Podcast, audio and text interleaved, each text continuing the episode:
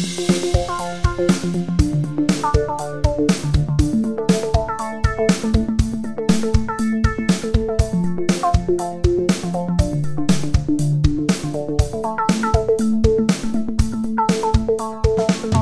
dickes Sorry für die Verspätung. Die beleuchteten Brüder waren gesundheitlich angeschlagen, so dass äh, wir nicht im Turnus veröffentlichen konnten. Was, glaube ich, halb so schlimm war, weil letzten Freitag kam die wunderbare Folge mit unserer Gästin Mahé, die lang war. Ähm, da konnte man sich bestimmt länger dran äh, ab, abnagen, kann man das so sagen? Weiß ich nicht. Hallo! Man, man sich selber abnagen kann an der Folge. Ich glaube, das geht. Wenn man es will, geht. Wir sind die beleuchteten Brüder. Ich bin Tim, du bist Benny. Hallo Tim. Hallo Benny. Ähm, selten habe ich mich mehr über eine Antwort auf die Frage, wie geht es dir, gefreut. Vielen Dank für das Stichwort. Ähm, es geht mir schlecht. Immer noch schlecht? Ja, es geht mir immer noch schlecht, aber ich bin froh, dass es mir nicht mehr so schlecht geht, wie es mir vorher ging. Also eigentlich geht es mir gut, weil es mir weniger schlecht geht. Ich habe stecke in den Endzügen der schlimmsten Krankheit, die ich je hatte. Und das ist auch der Grund für die Verschiebung dieser Folge um 24 Stunden oder so. Ähm, aber diese Geschichte dessen, wie es mir geht, beginnt mit einem, einer wunderschönen Weihnachtsepisode. Denn sie beginnt vergangene Woche Dienstag, Mhm. als wir noch mitten im tiefsten Schneegestöber waren. Kaum vorstellbar aktuell, aber äh, ist so. Wir sind jetzt gerade am Freitag, den 15.12., 21.49 Uhr. 5 Grad, Regen, Matsch, Grau seit Tagen. Aber vor etwas mehr als einer Woche, vor anderthalb Wochen, war hier noch das absolute Winterwund Winterwunderland.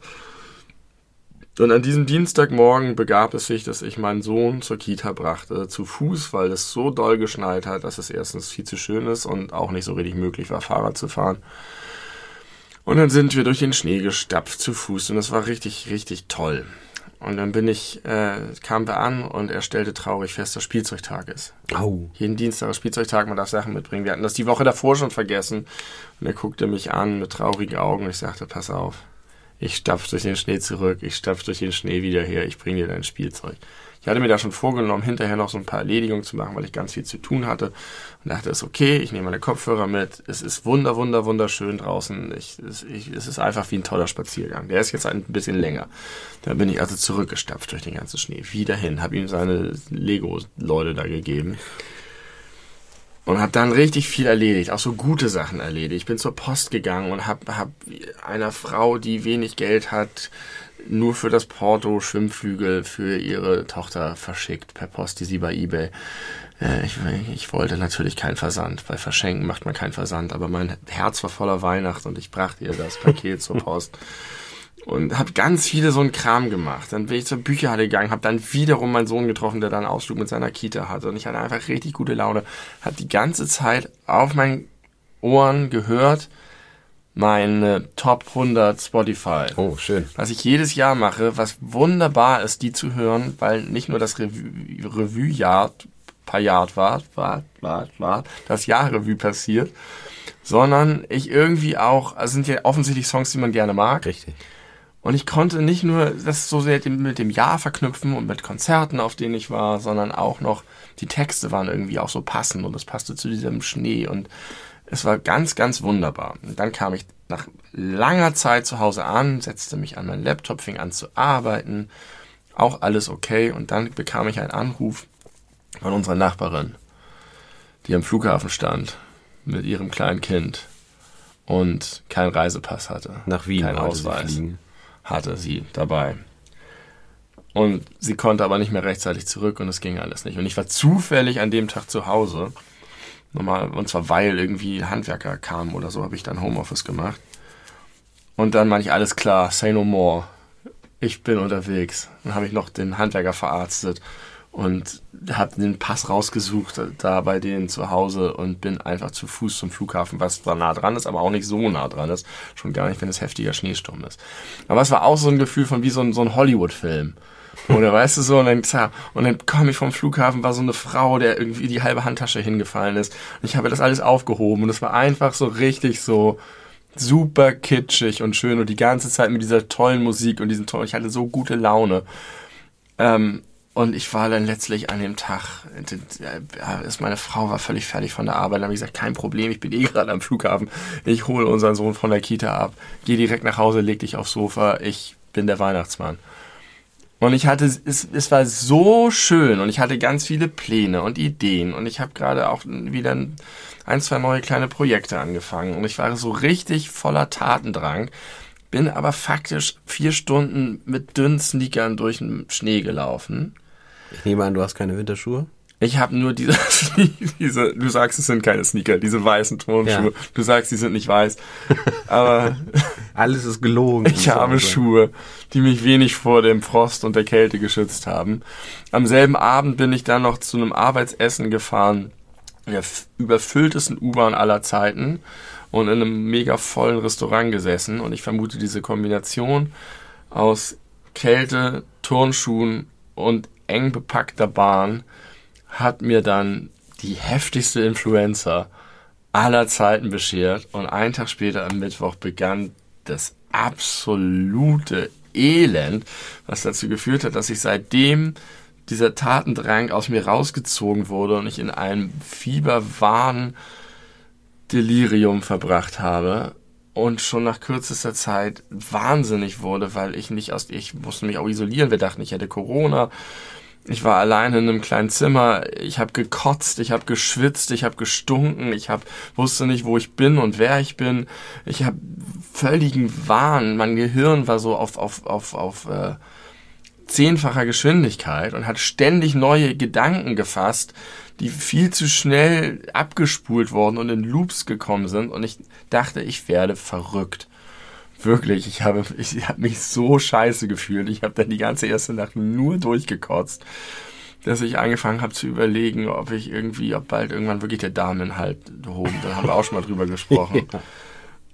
Und Aber solange es unten rauskommt, hast, bist du safe. Es kam nicht unten raus, das war das Problem. Ich dachte, du hast auch Durchfall gehabt. Das kam ja später. Das kam später, okay. Und dann hing ich da und ich konnte nicht mehr. Ich war so müde und so schlapp und so kraftlos, aber ich konnte nicht schlafen, weil mein gesamter Körper wehgetan hat. Und ich mich nur von links nach rechts zur Mitte, dann musste ich wieder kotzen, dann hing ich wieder über diesem Topf in der Dunkelheit. Ich war ein elendes Häufchen.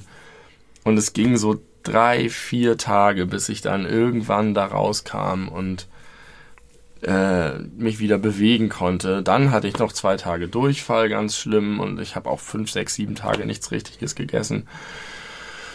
Und jetzt langsam bin ich in der Lage, wieder einen Podcast aufzunehmen und einen Tannenbaum zu kaufen und mich da einige und das mitten in der Vorweihnachtszeit, wo wir so viel zu tun haben und entscheiden müssen, wo wir feiern und Geschenke für die Kinder und es war richtig, richtig schlimm. Du wiegst wieder unter 100 Kilo? Ich wiege wieder unter 100 Kilo. Da haben wir neulich drüber gesprochen, du und ich. Ja. Und du musst auch nicht Crack rauchen, weil ich wenig gegessen habe.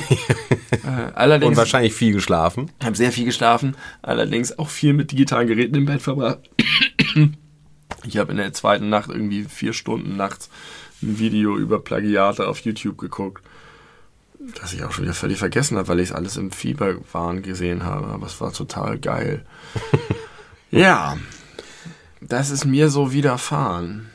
Ja, das, äh, ich habe das ja, ich sag mal, aus der Ferne verfolgt. Ich habe immer deine Wasserstandsmeldung äh, mitbekommen. Und du tatst mir sehr leid. Ich war sehr lange extrem davon überzeugt, dass es Corona sein muss. Ich auch. Ähm, allein dadurch, weil du nachweislich engen Kontakt zu einer Corona-positiven Person hattest, was mit der Inkubationszeit eigentlich perfekt hingehauen hat. Ähm, es ist ja doch häufiger so, dass Corona auch auf dem Magen-Darm-Trakt schlägt, äh, wie ich mir auch nochmal habe zusichern lassen. Ähm, deswegen konnte ich es gar nicht glauben, dass das kein Corona war. Und dann hast du dir jetzt einfach eine ganz klassische Grippe eingefangen. Mhm. Aber echt ein übles Schweineding. Ja da kann man mal irgendwie gut nachvollziehen, warum diese, dieses Virus für alte und äh, vulnerable Menschen echt gefährlich sein kann. Ja, allerdings. Also auch für mich. Ich, hatte, ich habe in der ersten Nacht gedacht, ich muss sterben. Ich habe wirklich gedacht, das war's jetzt. Ich bin einfach, ich habe Corona und es ist die schlimmste Variante und es war's. Ich bin, es ist vorbei. Aber du hattest jetzt nichts mit der Lunge oder oder Nee, äh, also- Husten, soll Husten. Husten kam dann auch später erst. Ja. Und es war halt, als ich dann irgendwann wieder aufstehen konnte und dachte, das ist dann auch so. Irgendwann merkst du, okay, ich kann das Bett verlassen. Und dann ist ja normal so, jetzt noch einen halben Tag schlapp und dann ist man wieder gesund. Ja. Und dann ging es noch eine Woche weiter. Ja. Und zwar mit einem, okay, ich bin jetzt vormittags fit und räume die Spülmaschine aus und danach muss ich einfach drei Stunden auf dem Sofa liegen, weil ich mich nicht mehr bewegen kann. Ich gehe einmal die Treppe hoch, danach, puh, ich war so froh, als ich den einen Tag in einem wachen Moment dann irgendwann duschen konnte und mich mal frisch anziehen konnte, bevor ich wieder kollabiert bin. Gott. Das war echt übel. Also vielleicht wird es heute eine kurze Folge. Könnte sein. Ich fühle mich tatsächlich ganz gut jetzt. Meine Stimme ist noch nicht ganz wieder hergestellt, wie man vielleicht hört. Aber sexy. aber sexy. Und ähm, ich weiß nicht, du musst mich jetzt, du musst jetzt meinen ähm, blinden Hund durch die letzten anderthalb Wochen sein, denn ich habe nichts mitbekommen da draußen. Ich habe zwar so ein bisschen Nachrichten gelesen, ich habe gehört, dass Olaf Scholz Viktor Orban zum Kaffee gebeten hat und damit die Ukraine gerettet hat. Aber das ist alles. Und die SPD hat er auch gerettet. Oder zumindest die Basis wieder Ach zusammen so, er hat eine Rede gehalten, ne? Ja. Eine Ruckrede, Eine Ruckrede. wie Roman Herzog einst. Er hat äh, äh, Kanzlerformat bewiesen, allerdings nur vor seinen eigenen AnhängerInnen. Das ist ein guter Anfang schon mal. Ja, ich weiß nicht, ob man von Anfang sprechen sollte, wenn er schon seit zwei Jahren Kanzler ist, aber Er übt noch. er, er übt noch.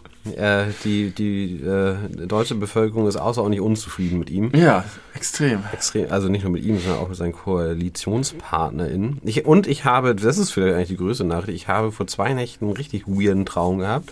In diesem Traum ähm, war Karl Lauterbach mit Annalena Baerbock zusammen.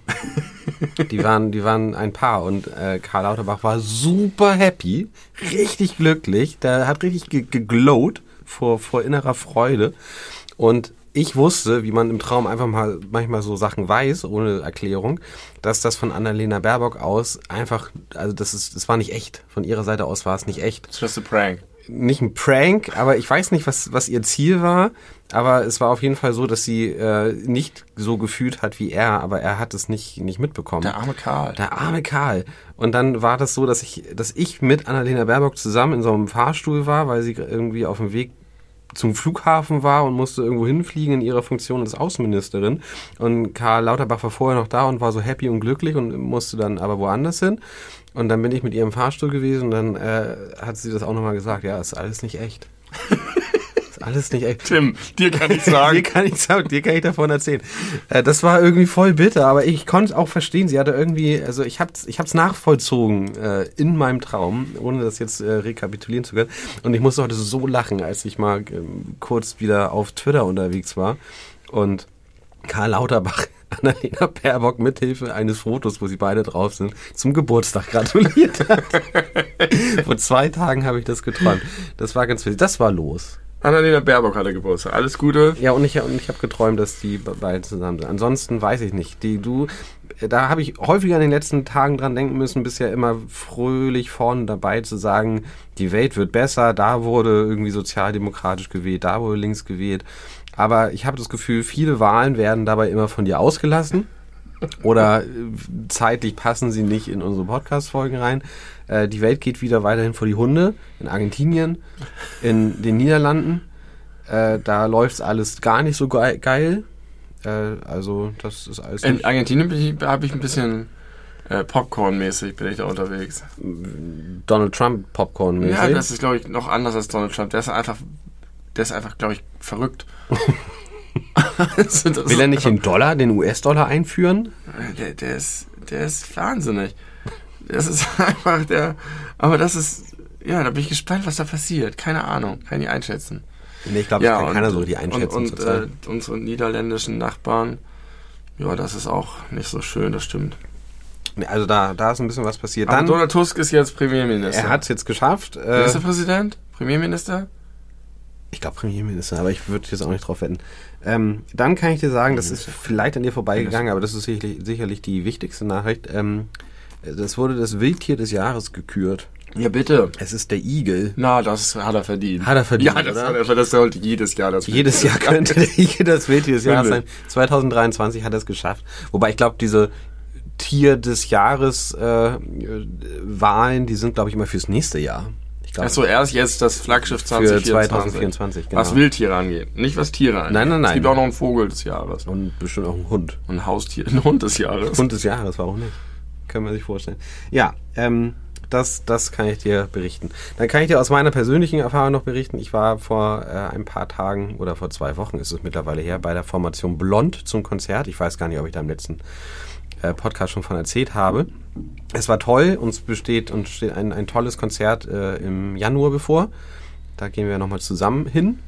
Und ähm, die beiden Schwestern äh, haben ja auch einen Podcast. Ja. Der heißt, da muss man dabei gewesen sein. Und es ist ja so, dass berühmte Podcasts häufig eine Bezeichnung hat für die HörerInnen. Ja. Bei Gemischtes Hack heißen sie die Hackies. ja. Ne? Und hier bei uns die Racker. Und bei uns, ja, inoffiziell Racker. Ähm, und der beste Name für eine HörerInnen-Community hat aber dieser Podcast. Die nennen nämlich ihre äh, Fans die, da, mu bus, da muss man dabei gewesen sein, Tology. Habe ich auf dem Konzert gelernt, fand ich fantastisch. Fand ich sehr gut. Die haben sie direkt Und den angesprochen. Podcast hörst du den? Ähm, das ist mein Ausweich-Podcast, wenn meine sonstigen, äh, wenn ich die leer gehört habe, Okay. was aktuell gar nicht mehr vorkommt, weil ich so viele habe. Aber ja, Aber äh, von wegen äh, Spotify, von wegen Podcasts und ZuhörerInnenschaften. Wir haben äh, auch wieder fröhliches Feedback bekommen von Spotify Jahresrückblick. Äh, in Berlin zum Beispiel habe ich gerade heute aus Berlin habe ich eine Nachricht bekommen. Wir sind der Podcast des Jahres. Wir werden gerne gehört, vor allen Dingen, wenn die Person alleine zu Hause ist. Dann hört er sehr, sehr gerne uns zu und er freut sich immer darüber und er hat geschrieben, da, du würdest dich ja immer über solche Rückmeldungen freuen. Deswegen richtig. hat er das jetzt mit mir geteilt, weil er deine Nummer nicht hat. Aber ich freue mich auch. Vielen Ich Dank für diese Nachricht aus Berlin. Ähm, ich hoffe, wir sehen uns bald. ich habe auch zwei, drei Screenshots gesehen, äh, wo wir ganz vorne oder weit mit vorne dabei waren. Das hat mich äh, jedes Mal außerordentlich gefreut. Vielen Dank dafür. Lass doch mal eine 5-Sterne-Bewertung da. Hast du noch Rückmeldung zu, unserer, zu unserem Gastpodcast bekommen? Das war schon ziemlich besondere Sache nach 100 Folgen mal wieder. Das stimmt. Äh, nur tatsächlich eine einzige, äh, wo gesagt wurde, ähm, sehr netter, äh, also dass das mal hier eine sehr äh, nette, gute Person sei, mit einer sehr angenehmen Stimme. Allerdings wurde gesagt, dass die äh, Folgen, wo wir niemanden dabei haben, beliebter sind. Also, das hat nichts mit Mahé als Person zu tun. sondern einfach mit unserer Kongenialität als Okay. Duo. Also da kann man auch schwer einfach dazwischen, würde ich mal Ja, sagen. ich habe das Gefühl, hat letztes Mal ziemlich gut geklappt. Auch insgesamt ist es nicht so. Ich glaube auch, äh, dass ich habe sie selber noch nicht gehört. Ich glaube aber auch, dass es eine gute Folge ist. Mir ist noch mal aufgefallen, das können wir jetzt mal hier mal kurz direkt miteinander betalken. Wir hatten uns ja eigentlich vorgenommen, äh, wenn wir mal wieder jemanden zu Gast haben, dass wir dann äh, noch mal ein äh, zu zweit ein In- und ein Outro aufnehmen. Richtig. Haben wir völlig haben vergessen. Wir, haben wir vergessen. Ist mir Es heute ist mir, es ist mir noch einge Ich habe noch dran gedacht, als wir darüber gesprochen hatten am Anfang, ob wir das machen. Aber ja, stimmt. Wir wollten nur so einen Blog machen, den Gastblog, flankiert von reiner Brüderduo-Haftigkeit. Nun hat der Gastblock in dem Fall schon zwei Stunden 13 oder so gedauert. Das ist eine unserer brauchte längsten einfach- Folge. Ja, das, das, Ja. das brauchte. Okay, aber vielen Dank nochmal, dass du dabei warst. Mir hat es viel Spaß gemacht. Mir hat das auch sehr viel Spaß gemacht. Vielleicht gibt es noch eine Fortsetzung irgendwann. Who knows? Who knows? Who knows? Angenehme Stimme. Sowas hört man noch, glaube ich, gerne über sich. Habe ich dir schon mal erzählt, dass ich schon ein paar Mal gehört habe, dass Leute finden, dass deine Stimme schöner ist als meine? Nein. Das kann ich gar nicht glauben. Ich auch nicht. Aber ich habe mich richtig doll gefreut darüber. Äh, dass, also auch wenn das mich jetzt so ein bisschen. Also eigentlich wertet es mich ja nicht ab, sondern dich nur hoch. Also es ist ja nur ein, ein Kompliment an dich. Achso, du hast, das hat dich gefreut, weil du dachtest, ah, also du hast einen, einen vermeintlichen Makel, den du erkannt hast, nämlich meine Stimme. nein, nein, nein, nein, nein, nein, nein. Es ist nur so, also ich sag mal so, ich habe in meinem Leben, das kann man ja so offen aussprechen, schon auch unabhängig von Podcast äh, häufig mal positive Rückmeldungen zu meiner Stimme bekommen. Ja. So, dass ich mittlerweile durchaus davon überzeugt bin, dass ich eine eigentlich ganz gute, wohlklingende Stimme habe. Und dann zu hören, dass es Leute gibt, die, obwohl meine Stimme schon recht gut ist, deine noch besser finden, hat mich irgendwie richtig doll für dich gefreut. Ach, das ist ja schön. Deswegen kann ich dir jetzt Aber mal mich freut es auch. Ich habe das ist ein Feedback, das ich noch nie bekommen habe, glaube ich. Ich kenne meine Stimme sehr gut, weil wir seit vielen, vielen Jahren Dinge zusammen aufnehmen. Deswegen Ja. habe ich nicht mehr diesen Effekt, den viele haben. Oh, ich mag meine eigene Stimme nicht hören. Ich bin da sehr dran gewöhnt. Äh, aber ich, ich persönlich finde deine Stimme auch angenehmer zum Zuhören. Ich finde, wir haben beide angenehme Stimmen. Na gut, einigen wir uns darauf. Deswegen haben wir Ja, auch mindestens 4,5 Sterne bei Spotify. Völlig verdient. Jeder darf sein Favorite. Völlig verdiente viereinhalb Sterne. Ähm, ich muss ein bisschen ausholen. Ähm, ich möchte das einmal ganz kurz abhaken. Äh, in nahezu allen Podcasts, die ich höre und eigentlich auch überall sonst, ist in den letzten Wochen extrem viel über die Echt-Doku gesprochen worden. Hast du davon was Haben mitbekommen? wir darüber nicht auch schon gesprochen? wir haben darüber noch nicht gesprochen. Dann habe ich nur mit Mahir darüber Das kann sein. Hast du die geguckt? Nein, habe ich mir aber vorgenommen. Ich habe nämlich tatsächlich auch viel darüber ge gelesen, gesehen. Ähm, sowohl über die Doku als auch war, ähm, waren Kim Frank und Florian Summ zu Gast bei Hotel Matze. Ja, habe ich gehört. Und da habe ich ein bisschen reingeguckt, das gibt's auch als Video. Ja. Und ich wollte mir den noch anhören, weil ich, äh, weil ich das, die, schon den Anfang, den ich davon gesehen habe, wahnsinnig interessant und angenehm fand. Beides, glaube ich, sehr gute Typen. Ähm, Florian Summ, der ehemalige Schlagzeuger von Echt und jetzt der Frontman von der coolsten Kinderband der Welt, Deine Freunde. Ähm, und ich glaube, dass diese Doku richtig toll ist. Also man kann ganz kurz, alle werden es mitbekommen haben, deswegen fasse ich mich kurz. Ähm, die Band Echt, Ende der 90er, Anfang der 2000er, eine große Teenie-Band, die aber eigentlich keine klassische Teenie-Band war, weil nicht zusammengecastet, sondern äh, eine tatsächliche Schulband aus fünf Freunden aus Flensburg bestehend. Ähm, schon mit elf angefangen, zusammen Musik zu machen. Genau, also wirklich jetzt nichts nix, äh, künstlich, kein künstliches Produkt, ähm, was sich aber manchmal so ein bisschen anfühlte, weil es so von der Vermarktung her so ein bisschen in diese Richtung ging, gerade am Anfang. Und sie haben drei Alben insgesamt veröffentlicht. Die ersten beiden, da haben sie nicht selber die Musik geschrieben, sondern schreiben lassen. Beim dritten haben sie es dann gemacht ähm, und sind dann in, also mit so 16, 17 äh, richtig durchgestartet und äh, haben tatsächlich damals ganz, ganz, ganz, ganz, ganz viel mitgefilmt bei all dem, was sie da so an Wahnsinnigkeiten erlebt haben. Was heutzutage nicht ungewöhnlich wäre. Genau. Aber es damals total war, weil die halt wirklich mit so einem Handcamcorder rumgelaufen Genau. sind.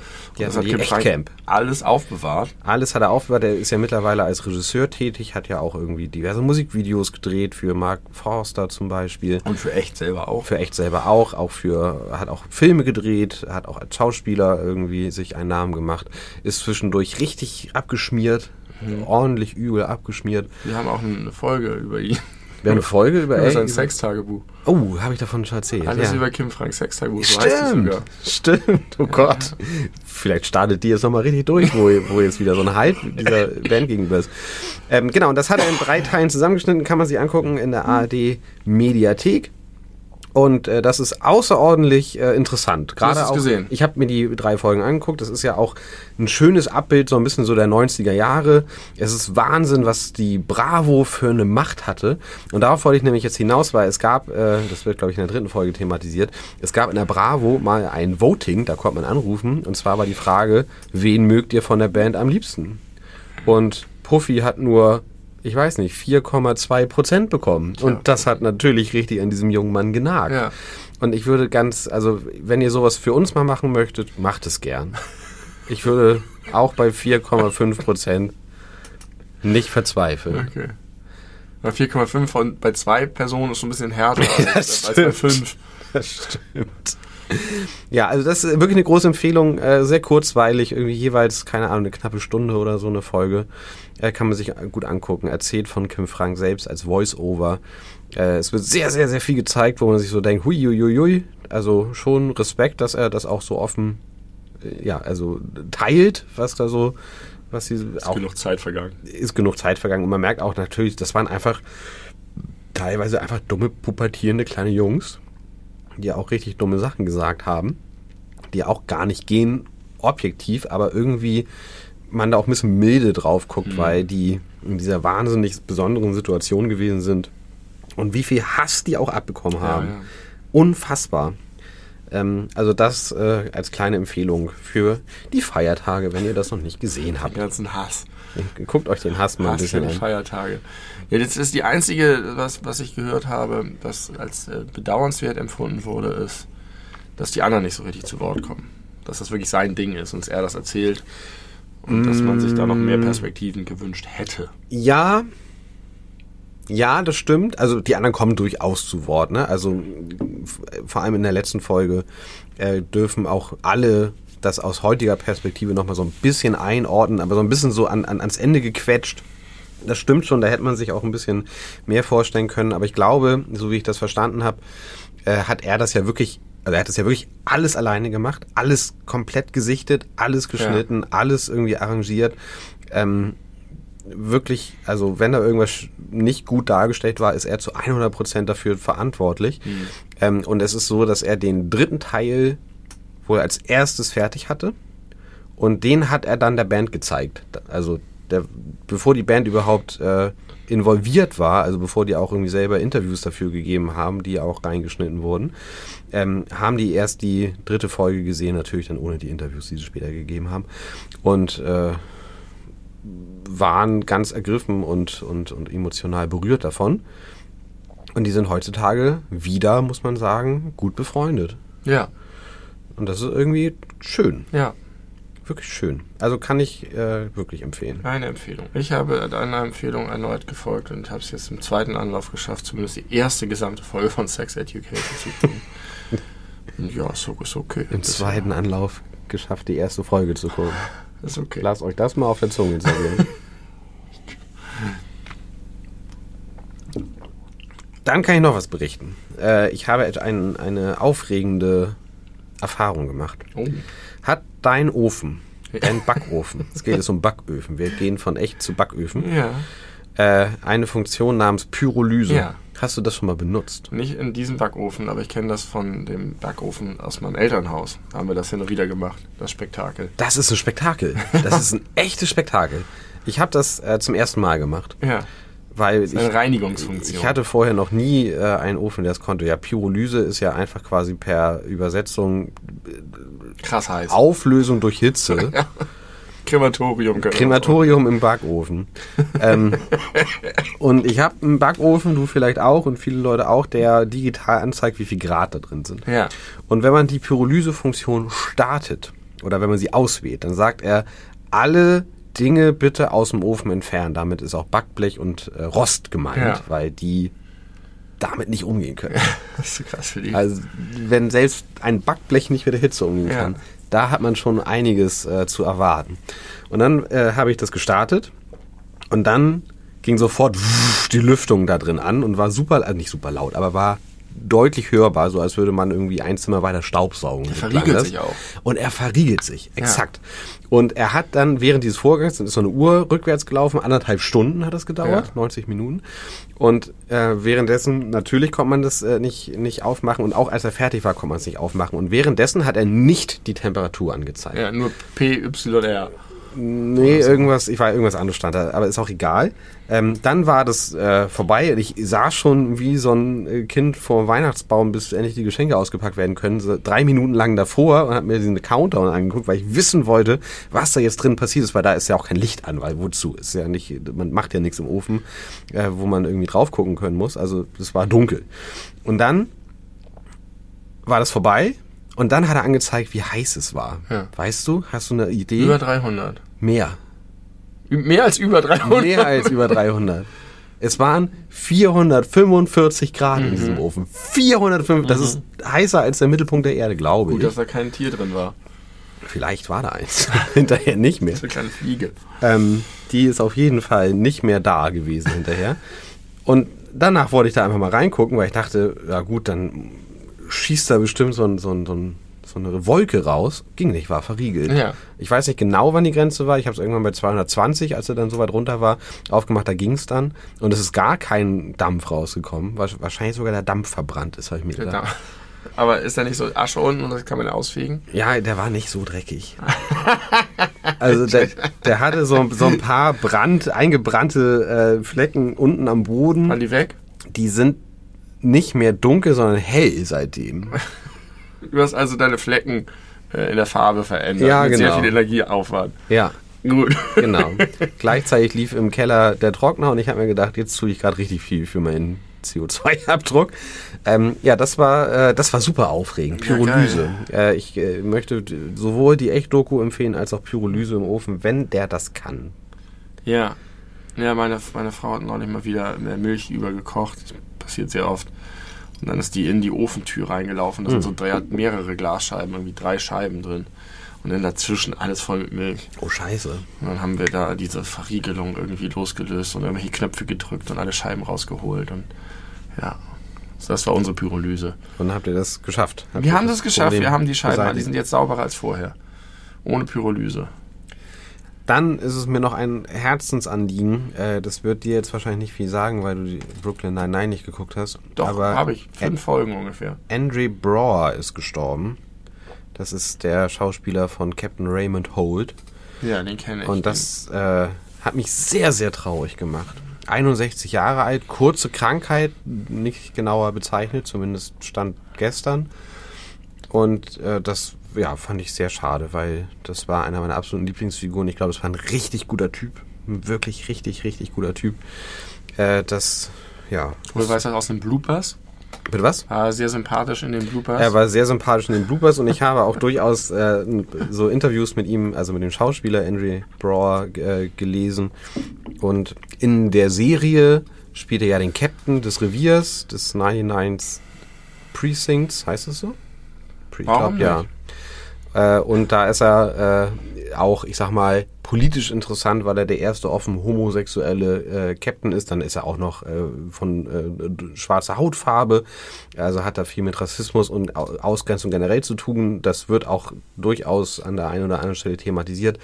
Und hat sich, ich sag mal, wenn er sich zu solchen Sachen geäußert hat, immer so für die gute Sache eingesetzt. Und war äh, lautstark für Diversität und so. Ich weiß gar nicht, ob der in echt auch homosexuell war. Ist auch völlig irrelevant dabei.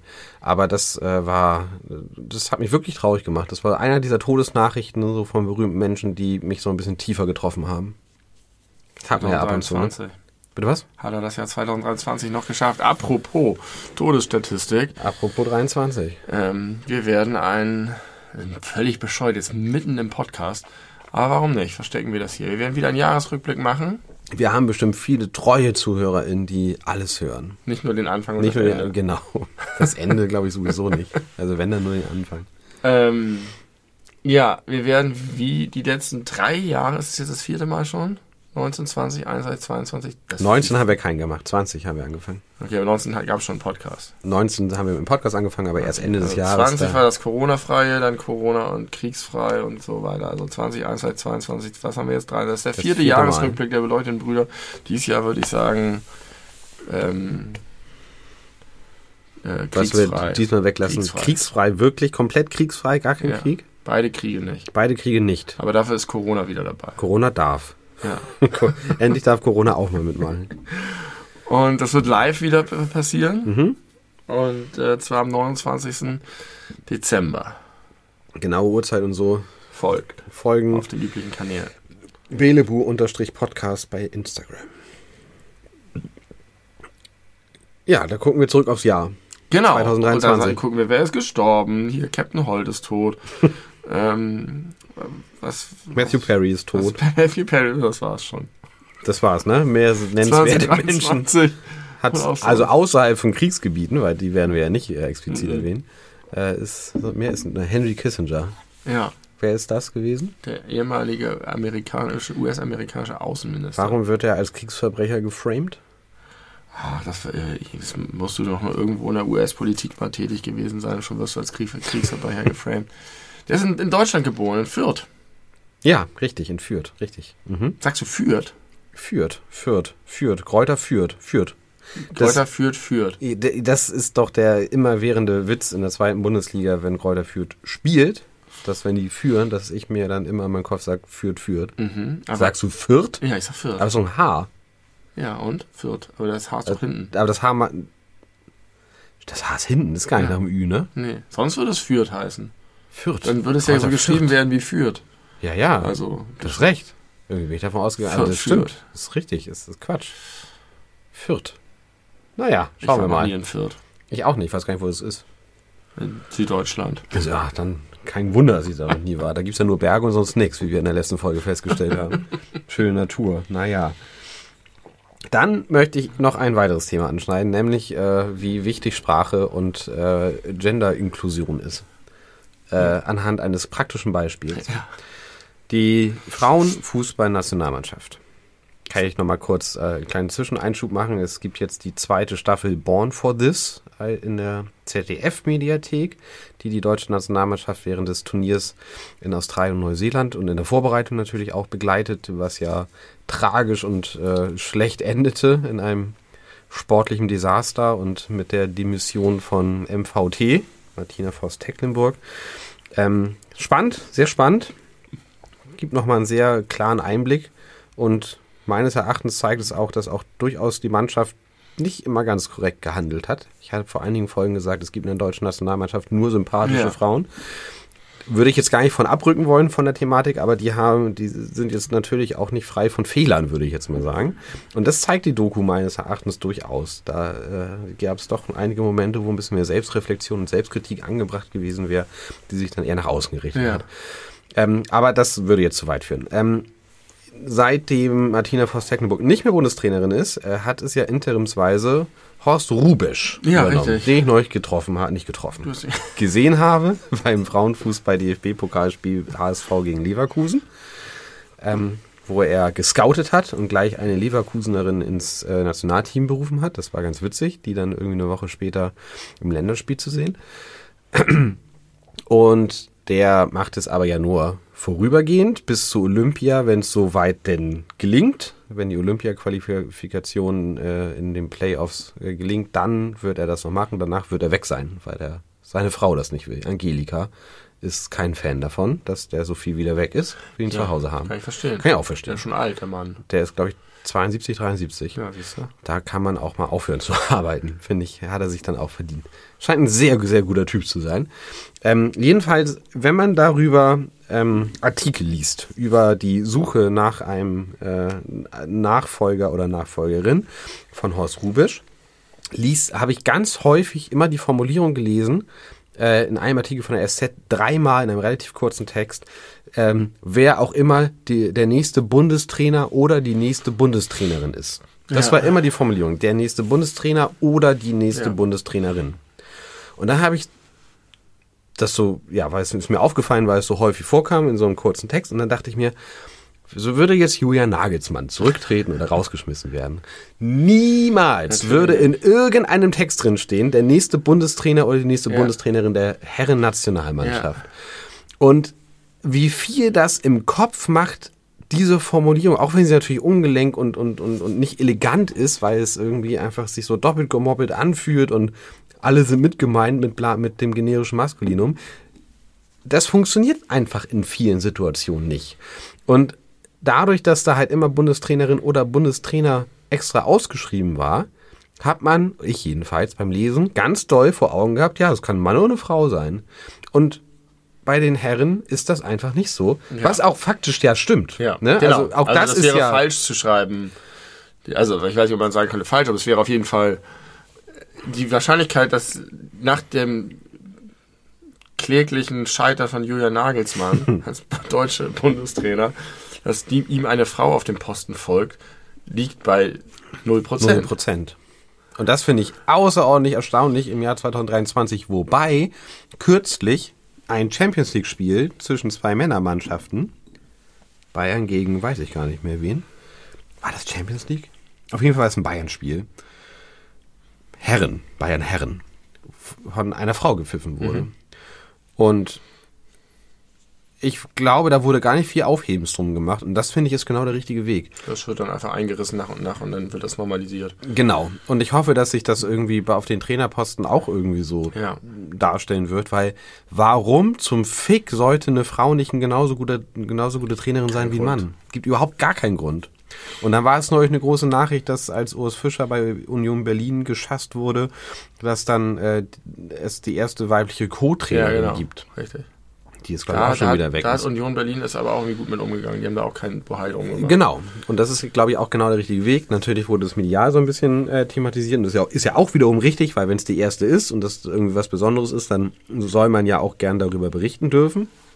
Aber ich finde das einfach, das fühlt sich so outdated an im Jahr fast 2024, dass die Wahrscheinlichkeit, dass es eine Bundestrainerin für die Herrenmannschaft gibt, bei 0% liegt. Ja, ja. Das ist doch irgendwie super erschreckend. ja. Findest du nicht? Nee, Erschreckend finde ich das nicht, weil das einfach viel zu plausibel oder naheliegend oder man. also Plausibel? Erklär mir, ist- warum ja, das plausibel ist. Also, es ist plausibel in der Kontinuität. Es wäre jetzt total seltsam, weil es sozusagen überhaupt keinen vergleichbaren Fall gibt, wo das auch nur ansatzweise so ist. Nicht irgendwie ein Drittligaklub oder irgendwie schon mal ein anderes Land, bei dem es schon mal so ist. Es wäre ja voll aus dem Nichts, bam, auf so einem exponierten Posten. Aber gerade da wäre doch Es wäre geil, aber es ist auf jeden Fall würde ich nicht sagen, dass es erschreckend ist. Es ist äh, schade und traurig oder so. Aber andererseits haben wir ja schon festgestellt, was für eine dynamische Entwicklung das alles genommen hat. Und die wird ja sich auch nicht äh, um sofort bremsen. Aber ich finde es erschreckend, dass das so unwahrscheinlich ist, weil es das halt vorher auch noch nicht gegeben hat. Das ist ja der Grund, der mich erschreckt. Nicht, Ja. dass das jetzt äh, erschreckend ist, dass diese Position jetzt nicht von der Frau besetzt werden kann, in Anführungszeichen. Und äh, das ist ja also, die, die Sachen dauern sowieso lange, aber dann auch noch in einer so krass männerdominierten Branche. Ähm, da wundert es mich noch am wenigsten, dass sich das da so langsam dreht. Aber dass es sich sogar dort dreht, ist doch eigentlich eine schöne Sache. Ich habe nochmal jetzt gemerkt, wie wenig mich Fußball interessiert daran, aktueller Fußball, dass ich äh, neulich irgendwie hatte einen Kindenalbtraum und meine Frau musste hoch und so und dann habe ich unten gewartet und wir hatten eigentlich gerade was geguckt und dann habe ich geguckt, was es sonst noch so gibt und dann habe ich in Generation Wembley reingeguckt, die von äh, vom FC Bayern München selbst produzierte Dokumentation über den Champions League Sieg ähm, nach dem verlorenen Finale da. Haben Ja. so eine sechsteilige Doku gemacht. Und da habe ich gedacht, das sind meine Leute.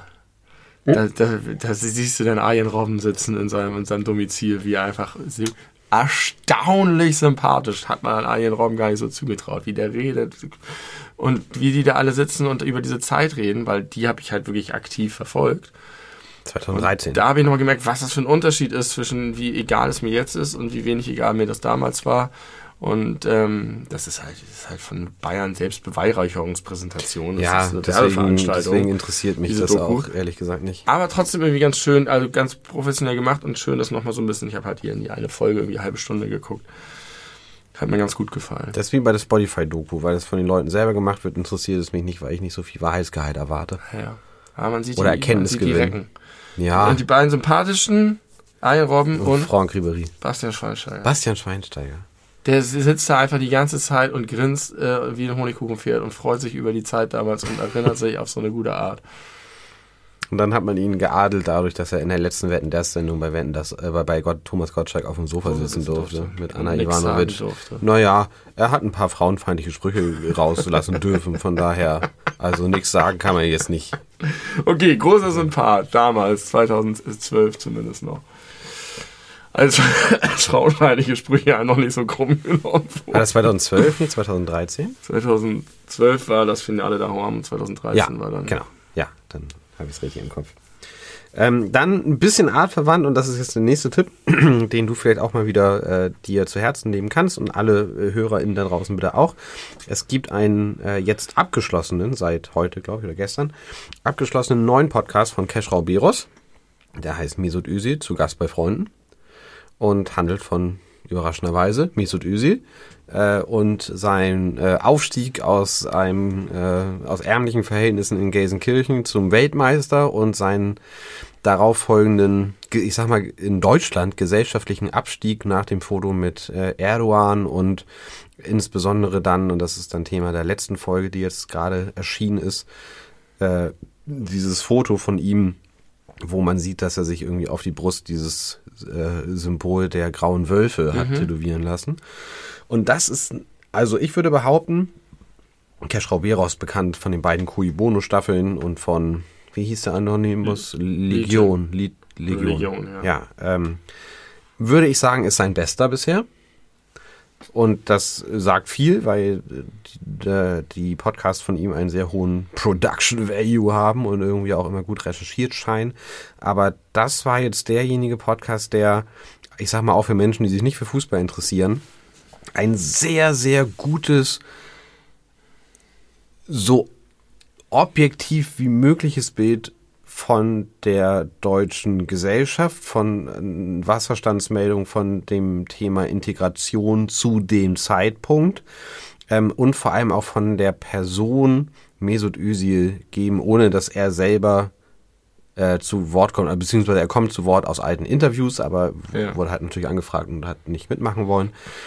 Ähm, richtig, richtig, richtig toll. Also und würdest du sagen, unterm Strich ist es so ein bisschen rehabilitierend oder ist es eher das Gegenteil? Mh, mm, weder noch.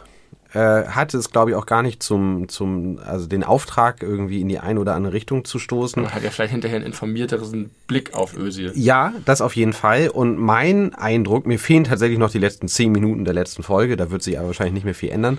Mein Eindruck von Mesut Özil jetzt ist, das ist einfach ein richtig armes Würstchen. Ein richtig armer Kerl, der nicht besonders intelligent ist, sich irgendwie gerne, ich sag mal, leiten und führen lässt, ähm, dem sehr, sehr viel Ungerechtigkeit begegnet ist, der sehr viel einstecken musste, ähm, beziehungsweise der tatsächlich insbesondere vom Boulevard und Springer und so weiter, erst sehr hoch geschrieben wurde und dann richtig draufgehauen wurde, mhm. ähm, ohne dass man ihm so richtig vorwerfen kann, die Folgen seiner Entscheidung hätte absehen können, zu mhm. können. Mhm. Also wirklich, es ist ein richtig privater Einblick. Sein Vater kommt sehr viel zu Wort, der ihn ja auch lange Zeit als Berater begleitet hat ähm, viele Weggefährten, irgendwie ein alter Lehrer, der ihn immer äh, bis in seine Profikarriere hinein sehr viel begleitet hat, äh, ist da prominent vertreten. Sein ähm, bis vor kurzem aktueller Berater kommt zu Wort. Also sehr, sehr, sehr viele Leute, die ganz nah dran waren und ähm, das wirklich gut einschätzen können. Und äh, also ist wirklich, also ich glaube, der, der Mann hat einfach keine richtige Heimat. Aus verschiedensten Gründen. Der hat kein, hat kein, der, der weiß einfach nicht, wer er ist. Und, mhm. und, und was er soll und was er kann und was sein, seine Aufgabe Kicken im Leben ist. Kicken kann er, aber die Karriere ist auch vorbei. Ähm, also der kann einem echt ein bisschen leid tun. Er ist einfach ein Mensch, der sehr jung, sehr erfolgreich und sehr reich geworden ist, der sehr viele dumme Entscheidungen getroffen hat und ja, jetzt einfach außerhalb der Türkei eine Persona non grata ist, mhm. äh, was ihm sicherlich sehr schwer fällt. Könnte ich mir vor, also das ist es interpretiert. Kann ich sehr empfehlen. Mesut Özil zu Gast bei Freunden von Keschrau Beros. Ein fantastischer Podcast. Acht Folgen. Ich habe mir neulich Gedanken darüber gemacht. Allgemein ist vielleicht ein bisschen mal weg von dem Beispiel, weil das da, da hast du eine gute Grundlage einzuschätzen, dass das journalistisch sauber gearbeitet ist und so. Aber ich habe neulich mal überlegt, ob man vielleicht geneigt ist, wenn man zu einem Thema, vielleicht gerade zu einem politischen Thema, einen Podcast hört, dass man dann stärker dazu verleitet wird, der Darstellung des Podcasts voll zu glauben, als wenn man einen Artikel liest, einen gut recherchierten Artikel oder wenn man einen Fernsehbericht sieht oder ja. Radiobeitrag hört, ja. weil halt das so sehr persönlich mit den Leuten verknüpft ist. Mhm. Und ähm, ich kann mir halt eine ganze Menge Themen vorstellen, wo man einfach sagen kann, je nachdem, wen du interviewst und wen du zu Wort kommen lässt. Und das können Leute sein, die auch, die gar nicht täuschen wollen, keine Täuschungsabsicht haben. Ja. Aber die wirklich nur mit einem kleinen Twist, also was für eine krasse Verantwortung du hast, weil du durch das Framing und durch das, wer zu Wort kommt und was, ja. was hinterlässt du bei den, deiner Zuhörerinnenschaft so einen krassen Eindruck, den man, und ich glaube, man kann sich dem kaum entziehen, dass man dem dann richtig doll vertraut. Und ich glaube, dass es bei Podcasts stärker ist als bei anderen, weil das von diesem Medium, von der Machart, weil das, weil die Leute selber auftreten in den Podcasts, die das gemacht haben, weil man die dann sympathisch findet ja. oder das nachvollziehbar findet, wie sie gearbeitet haben, weil sie es transparent machen. Ja. Das, was du zuletzt gesagt hast, ist für mich persönlich der entscheidende Aspekt dabei, die Transparenz. Weil ich habe schon wirklich sehr viele, ich sag mal, journalistische Podcasts gehört, die natürlich unterschiedliche Qualitäten haben.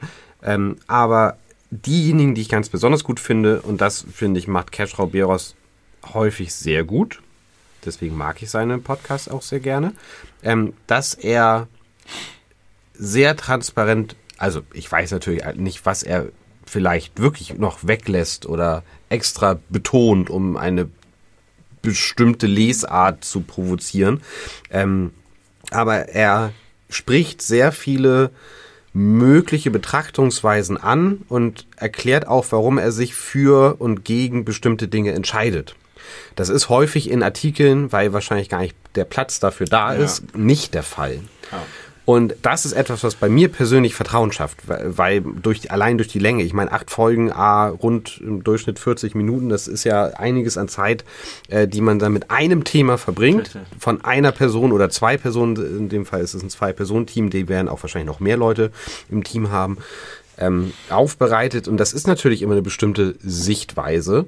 Ähm, ich hatte aber gerade in dem konkreten Beispiel nie das Gefühl, dass man in eine bestimmte Richtung geschubst werden soll. Vielleicht mal so zwischenzeitlich als Stilmittel, dass da sehr viel von einer Richtung kam, aber dann was Entkräftendes, eine entkräftende Stimme aus einer äh, anderen Richtung Ja. äh, hinten dran Ja, also geschnitten du, wurde. du kannst sowas natürlich auch super, super manipulativ machen. Ja. Das äh, glaube ich gar nicht, aber äh, dass das, also man hat ja auch ein gewisses Vertrauen bei bestimmten Produktionen, bei bestimmten Studios, wenn der öffentliche Rundfunk dahinter steckt oder sonst was. Ähm, aber ich, aber ich glaube, ich glaube, sogar die best recherchierten, ähm, also äh, selbst wenn man denen vertrauen kann, dass sie sauber gearbeitet haben, kann ich mir vorstellen, dass man beim Podcast hören leichter vergisst als bei anderen Medien, Mhm. dass das eine journalistische Aufbereitung ist. Und ich kenne das auch. Ich lese einen Artikel und denke hinterher, ja, okay, das ist so plausibel, das ist jetzt meine neue Ja. Wahrheit. Ja. Und ich glaube, das passiert an meinem Podcast noch leichter. Ich wollte das nur. Das äh, kann durchaus sein, dass man da eher geneigt ist und ich glaube aber, das macht wirklich den Unterschied zwischen guten und nicht so guten journalistischen Podcasts oder Podcast-Serien aus, hm, dass sowas transparent gemacht wird. Ich meine, wenn ich jetzt, keine Ahnung, e- zu egal welchem Thema, sagen wir mal Israel, Palästina, wenn ich da jetzt irgendwie acht Folgen einen Podcast hören würde, der sich nur damit beschäftigt und es wird die ganze Zeit nur gesagt, ähm, äh, Israel ist das Opfer. Israel kann überhaupt nichts dafür. Die haben überhaupt nichts falsch gemacht, weil das war scheiße, das war scheiße. Und es wird einfach die ganze Zeit nur gesagt, was die, was denen für auch inhaltlich richtig, also, also faktisch richtig für Gräueltaten angetan wurden.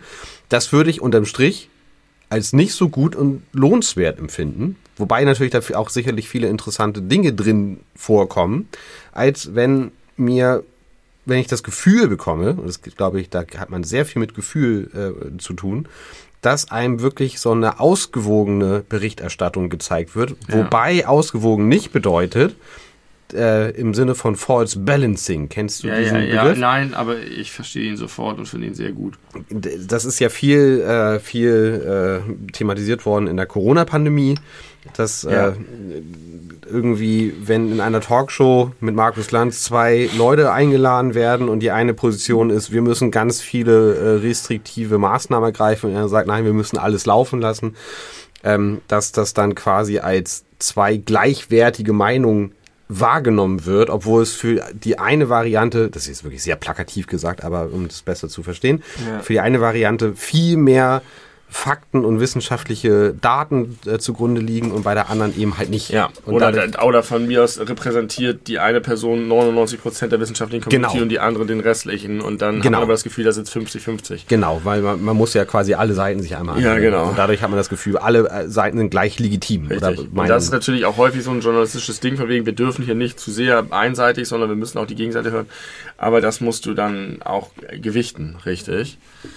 Ähm, Und das ist eine Ja. riesengroße Herausforderung. Und wie du sagst, auch Verantwortung, weil das ja wirklich Meinung bilden kann und, und, und beeinflussen kann.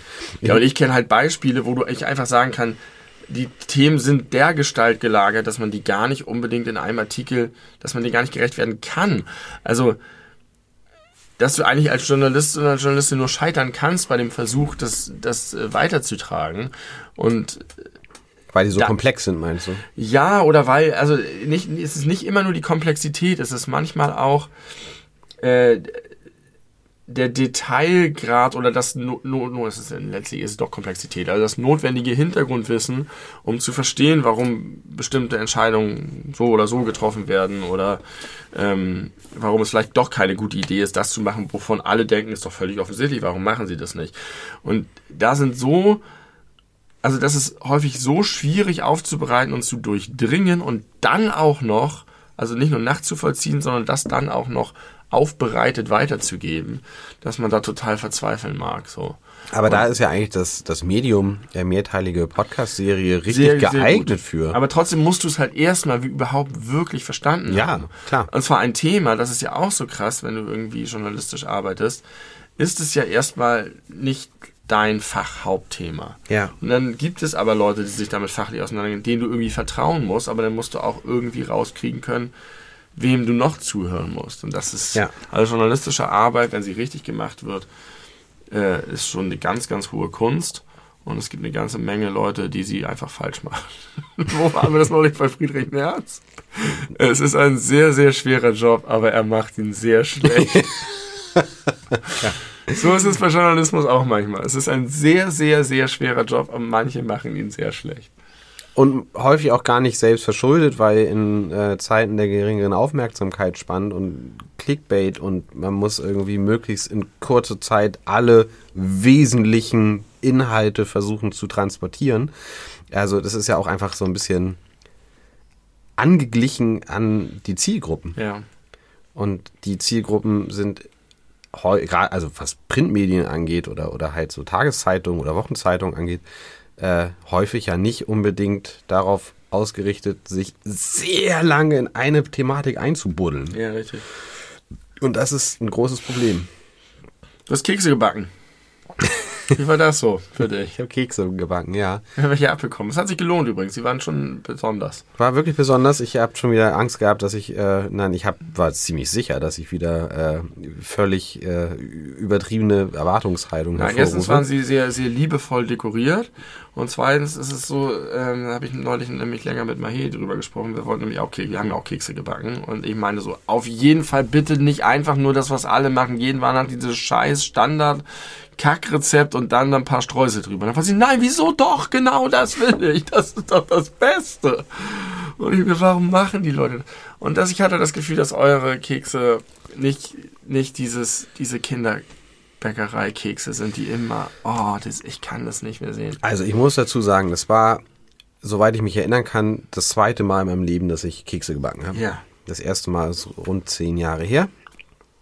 Und jetzt war das zweite Mal. Und ich habe mich einfach komplett anleiten lassen in dem ganzen Prozess, weil meine Frau ist etwas erfahrener, was dieses Thema angeht. Sie hat schon über zehn Mal, hat sie gesagt. Also ich habe gefragt, vielleicht habe ich sogar über 20 Mal gefragt. Sie hat gesagt, ja, das hat mich sehr, sehr äh, beeindruckt. Da dachte ich, schon 50 Mal in meinem Leben Kekse. 50 Mal. Ja, krass. mindestens. Ich habe noch nichts in meinem Leben 50 Mal gemacht, außer Podcast aufnehmen. Und Onanieren. Onanieren auch schon. Fün- Aber nicht mehr. Genau 50 Mal. Ich habe irgendwann bei 50 aufgehört. Damit ich immer genau weiß, wie oft ich schon onaniert Das habe. reicht fürs Leben. Sorry, Mama, für diese Information. Ähm, ähm, und äh, also ich muss dich äh, insofern enttäuschen. Du hast gesagt, liebevoll dekoriert. Äh, nee, da war nicht viel Liebe dabei. Das war sehr, sehr zweckmäßig. Und man hat noch, also man muss sagen, das waren Oh, da waren te- einzelne äh, ähm, Schokotröpfchen so reingestöpft. Ja, ja, das stimmt. Das war sogar noch bevor, bevor die in den Ofen gekommen Ein sind. Klecks in der Mitte, dann eine Nuss drauf. Das ist schon Ja, anders, als wenn du okay. mit Kindern... Du beschreibst ausschließlich welche, die meine Frau gemacht hat. Ja, kann ich gleich sofort sehen, welche sie Ja, offensichtlich. Ich habe die einfach irgendwann nur noch in diese Schokosoße da reingetunkt und dann irgendwie einfach quer mit Streuseln äh, be beschüttet und manchmal noch ein paar Smarties draufgetan, die Ja. nur zur Hälfte gehalten haben. Ähm, und ja, der Teig war, glaube ich, ein Standardteig, hätte ich jetzt gesagt. Vielleicht, aber es war ein guter Stand. Aber er war auf Margarinebasis statt auf Butter. Vielleicht ist das ein Unterschied. I don't know. Haben gut geschmeckt, gute Kekse. Ja, ich habe auch zwei, drei davon gegessen. Äh, ich sag mal, der, der, der Schaffensprozess, der war irgendwie ganz schön. Unter anderem auch deswegen, weil meine Frau und ich uns jeweils einen halben Liter Glühwein reingeschüttet haben, in, während wir das gemacht haben. Das war irgendwie Spaß gemacht. Wir haben äh, richtig krasse Weihnachtsklassiker gehört. Ja, äh, geil. Ähm, Was ist das? Sind das dann die, die amerikanischen? nee, also das war wirklich jetzt nicht, nicht äh, Mariah Carey und Wham, sondern das war dann eher äh, so Silent Night, Holy Night. Ach, so und Red, klassisch. Red Nose, äh, Reindeer äh, Scheiße. Ja, war cool. Ich bin da so in der Mitte zwischen diesen ganz klassischen und den anderen. Also für diese, für diesen Anlass war das eigentlich genau die richtige Playlist. Äh, Ja. Wenn ich mich jetzt entscheiden müsste, ich bin immer noch ein riesengroßer Fan von Mariah Carey und auch von Wham. Ich, äh, ich gestehe, ich mag Last Christmas sehr gerne. Ähm, meine Frau und ich, als wir in den Urlaub gefahren sind, wo ich diese, diese Wald, dieses Walderlebnis Ja. hatte, ähm, durfte ich DJ sein auf der Autofahrt und habe eine, ähm, eine Wartelisten-Playlist angemacht, bestehend aus ungefähr zwölf verschiedenen Coverversionen von Last Christmas, von den verschiedensten Leuten. Unter anderem wusstest du, Fun Fact, wer schon mal Last Christmas gecovert hat, ungefähr jeder, zum Beispiel auch Jimmy Eat World. Ah ja. Ähm, also Ricky Martin, im, äh, also im, im Zusammenspiel mit Helene Fischer. Na. Wahnsinn, was für Bands alle Schon, schon. dass Ricky Martin noch gelebt hat, als Helene Fischer schon Musik gemacht hat. Ricky Martin lebt immer noch. Ja, gerade so. Na, weiß ich nicht. Wieso gerade so? Ich habe das Gefühl, der hängt an irgendwelchen Maschinen. Ich glaube, der ist vielleicht 50 oder ja, so. trotzdem. Der hat ein wildes Leben gehabt. Kann sein. Einer von den Popstars, die äh, lange Zeit ihre Homosexualität äh, nicht äh, offen ausleben oder aussprechen durften. Ja, vertraglich. Vertraglich, würde ich mich nicht wundern. Ich auch, ja. Die, die haben Geld damit verdient, dass, dass er hot for the girls Hot war. for the Girls. Auch meine Mutter hat immer gesagt, er hat so einen süßen Hintern. Tja, der Ricky. Der Ricky.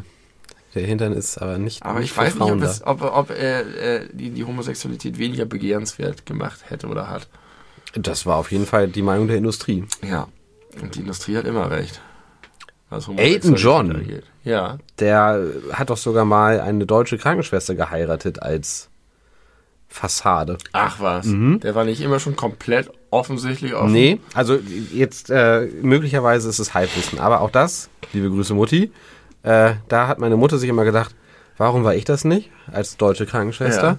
Äh, weil dann, sie hätte nichts mit ihm machen müssen, sexuell. Ja. Und äh, weiß ich nicht, warum ich das jetzt hier offen erzähle. Mache ich jetzt aber einfach mal. Ähm, und dann hat sich immer vorgestellt, das äh, ist bestimmt einfach gut bezahlt, wovon ich auch ausgehe. Ja, also die wird äh, bestimmt ein gutes äh, Auskommen gehabt haben währenddessen und danach auch. Immer Logentickets für Elton John. Meine Eltern haben damals 200 Euro pro Ticket bezahlt, waren Ja. nicht so begeistert Der von der Show. und, und quasi dein Quasi-Dad wäre dann Elton John gewesen. Wäre Elton John gewesen, den hätten wir auch mal im Podcast einladen ja, können. Genau, und du würdest jetzt Tim John heißen. Ich würde Tim John heißen, auch das hätte ein, gro wäre ein großer Vorteil. Tim John. Herr John. Was ist John überhaupt für ein Nachname? Das ist überhaupt kein Nachname, ist ein Vorname. Ist das ein Künstlername? Bestimmt. Garantiert heißt er, hat er ein ganz, irgendwie so drei Vornamen, die alle langweilig sind. Also ich John Lukas genannt. ist einer davon. Einer davon ist Lukas. Vielleicht ist Lukas auch der Nachname. Elton Lukas.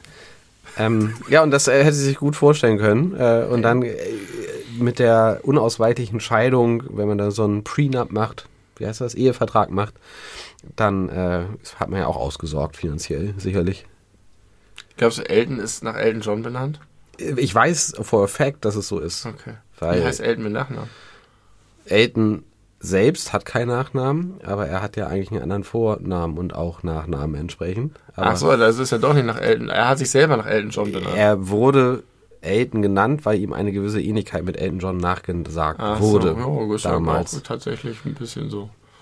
Aber man muss sagen, Elton John sieht jede Sekunde seines Lebens völlig anders aus. das, ist immer, das ist so, so wie David. David Bowie. Ich konnte David Bowie früher mal nicht erkennen, weil der immer anders aussah. Habe ich schon mal davon erzählt, dass ich ständig äh, ähm, in meinem Kopf David Bowie Ja. und Bob Dylan durcheinander Und schmeiße. mit allen, irgendwie noch mit anderen auch. Nee, das sind immer die beiden, die ich nicht so richtig auseinanderhalten kann. Da hatten wir schon mal ein richtig langes Problem mit der Verständigung in irgendeinem Video, das wir gemacht haben, wo du nach David Bowie gefahndet hast in deinem Kopf. Und das, ich habe eigentlich Bob Dylan finden wollen. Nee, du hast schon David Bowie gesucht, aber so. hast ganz viele andere Namen gesagt. Und hast mir gedacht, der Typ, wie heißt der, der Typ? Schwierig. Also ich wäre fast der König von Dänemark und du wärst fast der Sohn von Elton John. Äh, Ganz knapp. Wenn Ganz wir knapp dann noch vorbei. geheiratet hätten. Was, das wäre Dann- eine, da- das hätte wahrscheinlich das Kartellamt Ja, verhindert. genau. verhindert. Zu viel Macht auf wäre zu einem, gefährlich auf gewesen. einer Ehe. Ein, ein ganz kurzer äh, Nachklapp noch, also der eigentlich in eine Richtung äh, schießt äh, zum Mesut Özil Podcast. Ich habe mir da eine Formulierung rausgeschrieben, weil dann natürlich auch so ein paar ähm, ein paar Szenen eingespielt waren aus aus äh, wichtigen Fußballspielen, wo er eine Rolle gespielt hat. Ähm, und da wurde dann immer abwechselnd so ein bisschen deutscher Kommentar und aber auch englischer Kommentar äh, eingespielt. Und da war dann ein, oh, keine Ahnung, Deutschland gegen I don't know. Irgendwie war ein wichtiges Spiel, die deutsche Nationalmannschaft lag ein Tor hinten, hat dann äh, noch ein Tor geschossen äh, zum Ausgleich und ich glaube am Ende dann gewonnen. Und das war der englische Kommentar. Und als das äh, 1-1 geschossen wurde, ich glaube von Mesut Özil himself oder er hat's vorbereitet, hat der englische Kommentar ähm, den wunderbaren Satz gesagt, äh, so, Goal, Goal Germany, the wounded giants has woken up. Und ich finde, das ist so, wenn man deutschen und englischen Sportkommentar miteinander vergleicht, ist es ein sehr schönes Beispiel dafür, wo der große Unterschied ist. The wounded giants has woken up. Das hat immer so was martialisches, ganz so. Ja, klar. völlig pathetisch, völlig übertrieben. Ja. Da waren die Deutschen, weil sie ja eigentlich die, der klare Favorit waren und hinten lagen, waren sie der verwundete Gigant. Ja. Oder die verwundeten Giganten. Ja. Das fand ich hübsch. Ja. Also das ist, also ich habe früher immer sehr gerne die, die internationale Presseschau gelesen nach so großen Fußballspielen.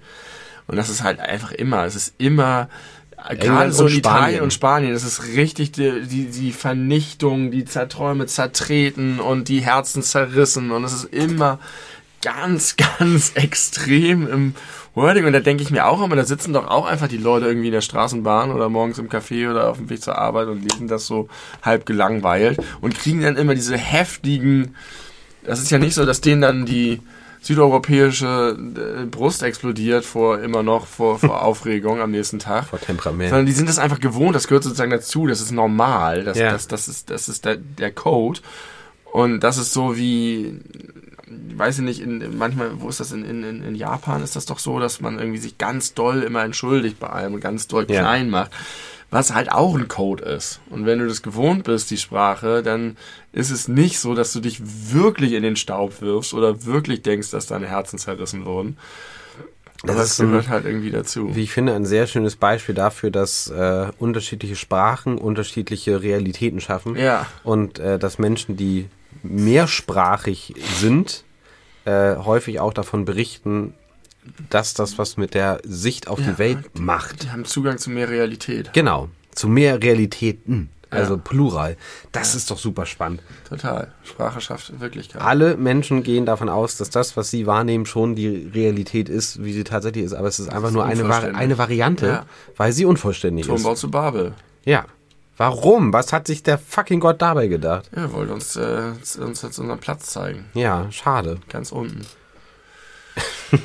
Ganz unten. Ihr dürft euch nicht mehr miteinander verstehen. Aber ich, ich persönlich mag das ja nicht. Ich finde ja dieses ganze, ähm, wenn, man, wenn man in der Sprache sich drei Nummern zu groß vergreift, dann, dann hat man einfach nicht mehr die Möglichkeit, nuanciert sich auszudrücken. Ja, Weil wenn alles genau. immer aufregend und groß und riesig ist, Dann dann, hast keine du kein, Zwischentöne keine mehr. Skala mehr. ja. Und deswegen, liebe SüdeuropäerInnen, die ihr uns Ändert zuhört, was. Ihr seid einfach sprachlich ähm, äh, schwächer aufgestellt. Ich weiß nicht, vielleicht, also das ist eine super steile These. Äh, vielleicht stimmt es. Vielleicht ist es ist, ist die deutsche Sprache exakter, was es, was solche Dinge angeht. Äh, Mag sein. Aber vielleicht ist es auch so, dass dann durch die dann andere Realität andere Arten von Nuancen möglich sind, ja, sicherlich. Ähm, die äh, einen jetzt nichts vermissen lassen, Ja. wenn man jetzt zum Das Beispiel kann natürlich auch nur eine Übersetzungsproblematik sein. Vielleicht haben die einfach Ja. 47 Wörter für Liebe. ja, Und wenn es aber einfach jedes Mal mit Liebe übersetzt wird und wenn Ja. die, wir die Übersetzung lesen, dann denken wir, was sind das denn eigentlich für besch äh, sprachlich beschränkte arme Würste? ja. Aber in Wahrheit haben die einfach den Bogen raus. Und das kennen wir doch aus dem Englischen sehr gut, dass es echt regelmäßig Situationen gibt, wo man gar nicht eine gute deutsche Entsprechung eines sehr passenden englischen Ja. Ausdrucks äh, ja. einem einfällt. Mir ist das jedenfalls oft schon passiert. Ja. Äh, und da fällt mir ein, das wollte ich auch schon länger mal fragen. Wir haben ja mal eine Folge gemacht, alle, alles über Englisch. Hört sie nicht, die ist glaube ich nicht so gut. Äh, da haben wir aber über sollte man Sachen im Originalton oder in der Übersetzung gucken, was ist, die, was ist der Vorteil, was ist der Nachteil und so weiter. Ähm, aber mir ist neulich ganz doll aufgefallen oder ganz bewusst geworden, dass ich, ich gucke ja, wenn ich alleine gucke, englische Originaltonsachen immer im Originalton mit englischen Untertiteln. Manchmal gibt es keine englischen Untertitel, dann gucke ich es ohne Untertitel, geht auch. Ja. Mit ist immer ein bisschen besser, weil manchmal verstehe ich manche Akzente ist, nicht ist so gut. Ist mir aufgefallen, dass man dann am Anfang vor allen Dingen Schwierigkeiten hat. Ja. So die erste Viertelstunde und dann ist ja, man drin. Dann ist man drin und ist manchmal ist es auch so, dann kommt, weiß nicht, in der Serie, keine Ahnung, bei Breaking Bad kommt dann irgendwann, keine Ahnung, Taco Salamanca und dann habe ich am Anfang ganz viel Probleme, ihn zu verstehen und mit der Zeit, wo ich dann die Figur Ja. so ein bisschen kennengelernt habe und mich reingehört habe in seinen Duktus dass man so. sich reinhören kann. Ja, aber das ist doch, das geht doch sogar auch bei, keine Ahnung, deutschen Dialekten. Ja. Ist das ja auch so, ähm, dass man sich reinhören kann und dann versteht man plötzlich mehr. Ähm, also, da kann man, kann ich mich voll gut reinhören und reinarbeiten, mit Untertitel, ohne Untertitel, relativ egal. Ich verstehe dann irgendwann wirklich sehr gut. Ich würde sagen, wenn da jetzt nicht super abgefahrene Akzente drin sind, würde ich sagen, verstehe ich 90 bis 95 Prozent der Sachen. Teilweise brauche ich den, also mit bildlichen Kontext hilft natürlich manchmal, was vielleicht manche Vokabeln und so angeht. Oder auch inhaltlicher Kontext, aber das aller, allermeiste verstehe ich so. Obwohl ich es einfach schlecht sprechen kann. Das ist auch noch eine interessante Variante. Aber wo ich richtig Probleme habe, ist bei englischsprachiger Musik. Und ich wollte dich fragen, ob du das auch kennst. Ob du, wenn du Sachen auf Englisch guckst, Filme oder Serien, viel mehr und leichter verstehst, als wenn du englischsprachige Musik hörst, die du zum ersten Mal zum Beispiel hörst. Wenn du zum ersten Mal einen neuen englischsprachigen Song hörst, den du nicht kennst, und du versuchst auf den Text zu achten, hast du dann auch Probleme, den zu verstehen? Oder brauchst du mehr Also- Anstrengung dabei? Ich glaube, dass ich es häufig einfach automatisch nicht mache. Also ich, ich ver- versuche nicht immer den Text zu verstehen, wenn ich ein Lied höre, wenn es Englisch ist. Sondern das rauscht dann eher vorbei, tatsächlich, was damit zusammenhängen kann. Und ich glaube, häufig ist es auch einfach schwieriger. Du hast ja noch die Musik drüber liegen. Äh, es ist nicht so klar wie bei gesprochenem Wort. Äh, es ist oft, oft verkünstelt, vernuschelt. Äh, so, es gibt, glaube ich, wirklich viel Musik, bei der die, der Text schwieriger zu verstehen ist als in einer Serie oder einem Film, äh, die den Dialog basiert ist. Aber ich habe auch zum Beispiel die Erfahrung gemacht, dass es Lieder gibt, die kenne ich seit ich sechs bin. Und dass ich manchmal, kommt mir ein Lied in den Kopf und dann singe ich das sozusagen in meinem Kopf. Und ohne dass ich es höre, verstehe ich zum ersten Mal den Text Oh, das ist ja interessant. weil ich es halt kenne immer schon und nie auf den Text geachtet habe Ja. und dann überlege ich, was singen die denn eigentlich? Aha. Und dann, weil ich sozusagen den Klang abrufen kann, äh, kann ich mir dadurch den Text erschließen. Ich glaube, es, ich glaube, es ist einfach häufiger so, dass es schwerer zu verstehen ist bei, bei MusikerInnen, dass die das so wegrotzen und häufig auch ja lyrisch formulieren, wodurch es nicht einfach Sprache ist, wie man sie benutzt, sondern dann eher auf Reim und verkünstelt und poetisch und so. Ich glaube, das hat damit viel zu tun. Ich habe neulich mit meiner Tochter äh, über Englisch lernen gesprochen und die hat irgendwann gesagt so, ja, aber hä, wie soll ich denn eigentlich eine andere Sprache lernen? Ich kann doch nicht jedes einzelne Wort auswendig lernen. Das ist doch sozusagen völlig willkürlich. Ja. Und dann habe ich gesagt, ja, aber du, du hast doch auch Deutsch so gelernt. Also genau so hast du Deutsch gelernt. Ja. Du hast ja auch nicht jedes einzelne Wort irgendwie gelernt, sondern du hast es einfach gehört und bist dem und das äh, war einleuchtend. Ist es, ist es ja auch total. sie, sie kennt ja auch einfach schon viele englische Worte, weil sie so genau das äh, genauso funktioniert. ist. Ich bin manchmal ganz erstaunt, wenn, wenn sie liest, dass sie englische Worte, die sie offensichtlich nicht kennt und auch nicht kennen kann, richtig lesen kann, weil sie schon ein Gefühl für die englische Sprache hat. Mhm. Sie hatte schon in der Schule, in der Grundschule? Ja. So. Mit Einschränkung. The dog is yellow. Ist er nicht. Welcher Hund ist denn gelb? Schlechtes Beispiel. Ich weiß, dass meine erste Englischlehrerin, Frau Gundlach, wir hatten das damals erst in der fünften Klasse, Ja, wir auch. hat äh, gefühlt, kein- das wird nicht so gewesen sein, aber in meiner Erinnerung ist es so, eine komplette Stunde damit verbracht, mit uns zu üben, Dog zu sagen. Sie hat immer vorgesagt Dog und alle mussten dann mitsagen oder nachsagen Dog. Statt? Dog. Dog. Also es war ihr sehr wichtig, dass man das G, das, Ah, das weiche kein- G kein am Ende äh, deutlich betont. The dog ate my shit. Miss Gundlach. What did you say? What is a dog? I don't know that. Do you mean dog? The dog ate my shit. Ah, now I know what you've meant. Ja. Keine, keine so gute Lehrerin, oder? Die hatte ganz lange Malaria. und hat ist wochenlang, wochenlang ausgefallen. Oh, gut. Und was wir, das weiß ich auch noch, dass äh, äh, ich weiß nicht, wie du eingestellt bist, aber ich würde gern allmählich zum Ende kommen. Ja, können wir gerne machen. Gut, ne?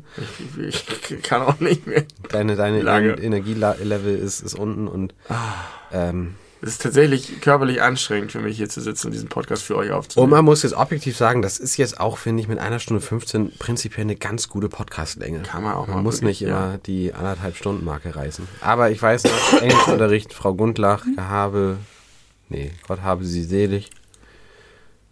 Humpty Dumpty haben wir gesungen. Humpty Dumpty sat on the wall. Humpty Dumpty had a great fall. All the king's horses and all the king's men. Daher kommt All the King's Horses. uh, pulling up Humpty together again. Poor old Humpty, poor old Humpty Dumpty. Das ist das Alice im Wunderland, oder? Ja, Und das ist ein Ei. ein Ei, was runterfällt und in tausend Teile zerspringt. Tausend Teile. Und dann hab, kommen die ähm, all, all the King's Horses und Men und machen Humpty wieder zusammen. Humpty Dumpty. Ich habe eine der Sachen, die ich gemacht habe, als ich krank war, war, dass ich leidend auf dem Sofa lag und kaum auf den Bildschirm gucken konnte. Ich konnte auch nicht wirklich viel gucken, außer dieses vier Stunden Plagiatsvideo. da habe ich äh, die Geister, die ich rief, mit Bill Murray geguckt. ja, Weihnachtsgeschichte. Der ist seltsam. Alter, ist der seltsam, der Film. Hast du ihn zu Ende geguckt? Ja. Ja? Und Der ist, der ist ganz komisch, der ist, der ist völlig schräg und schrullig gefährdet, hat so ganz komische Passagen mit so einem Typen, der kommt, der so ein Fledder-Zombie ist, dem dann der Arm das ist aber der Geist der zukünftigen Weihnachten. Nee, nee, nee, das ist, das ist der, der es äh, ankündigt. Es gibt ja am Anfang noch einen, der ankündigt, Aha. dass die kommen. Das ist sein Vorgänger als äh, ähm, Studio-Boss da. Ja. Er sagt, du willst doch nicht so werden wie ich, guck dir mich an, ich bin ein ekliger Zombie. Und dann, dann schiebt er ihn durch so ein Fenster und lässt ihn da fallen und dann wacht er wieder. Und es ist so komisch gedreht, es ist ganz wenig Musik. Bill Murray spielt so merkwürdig. Erst habe ich das Gefühl, dass er ganz schlecht spielt, weil er so ganz plötzlich komisch schreit. Aber dann ist es doch wieder super nuanciert und interessant. Es ist völlig all over the place. Es ist zum Teil total übertrieben krass und schlimm, auch was gezeigt wird. Ich weiß nicht, wer, wer die Zielgruppe dieses Films war. es ist kein Familienfilm, es ist aber auch jetzt kein Thriller oder ein Drama. Naja, also ich sag mal, also ich glaube, der Film ist von ach- 87 oder sowas. so um den Dreh. Ähm, da waren ja auch vermeintliche Kinderfilme noch wirklich sehr fragwürdig. Ich weiß nicht, ob du mal den Original Charlie äh, und die Schokoladenfabrik geguckt hast. Ähm, mit, oh, fuck, wie heißt der? Aber dafür ist der echt scary, Alter. Oh, wie heißt der? Bi Billy Widers. Ja. Billy Wilder? Gene Wilder. Gene Wilder. Gene Wilder. Widers? Wilder. Wilder. Wilder. Ähm, der da äh, Willy Wonka spielt. Ja. Und da gibt es diese Szene, also das, das ist ja auch so ungefähr aus der Zeit, ein bisschen früher, glaube ich noch. Und ich glaube, die Geschichte ist bekannt, ne? Kinder dürfen mit ihren jeweils einer plus eins sozusagen ähm, durch die Schokoladenfabrik äh, eine Tour durchmachen und fallen dann in irgendwelche Schokosümpfe rein und Ja. ertrinken da oder werden äh, essen, essen irgendwelche Kaugummis und werden dann zu Kaugummiballons aufgepustet und fliegen durch die Gegend. Also alles schon ziemlich abgefahren. Und da gibt es diese ganz berühmte Szene, ähm, die in das Remake von Tim Burton nicht übernommen wurde, wo sie äh, so eine Achterbahnfahrt, also auf jeden Fall sind sie auf so Schienen und äh, durch so einen Tunnel durch und es ist der heftigste LSD-Trip. und es ist so verrückt und es ist so fucking gruselig und das ist ja auch wirklich für Kinder eigentlich Ja. gemacht gewesen. Damals hat man Fick auf die Psyche von Kindern gegeben. Schlicht und ergreifend war das einfach egal. Aber Dumbo, guck dir mal auch Dumbo an. Dumbo nimmt irgendwann Drogen und hat auch einen krassen LSD-Rausch. Yoshi's Island, die Aber- wollten. LSD. das LSD. Aber trotzdem ist dieser, dieser Scrooge-Film da. Und es ist, die Story ist halt wirklich erst ein krasses Arschloch. Ja. Dann dreht er so einen heftigen, dann will er, will er so einen Clip drehen für Scrooge und macht einfach nur so, wo Leute erschossen werden und irgendwie sagt, es ist so wichtig, dass du das guckst, weil sonst wirst du erschossen. Und das ist einfach völlig psycho, der Typ.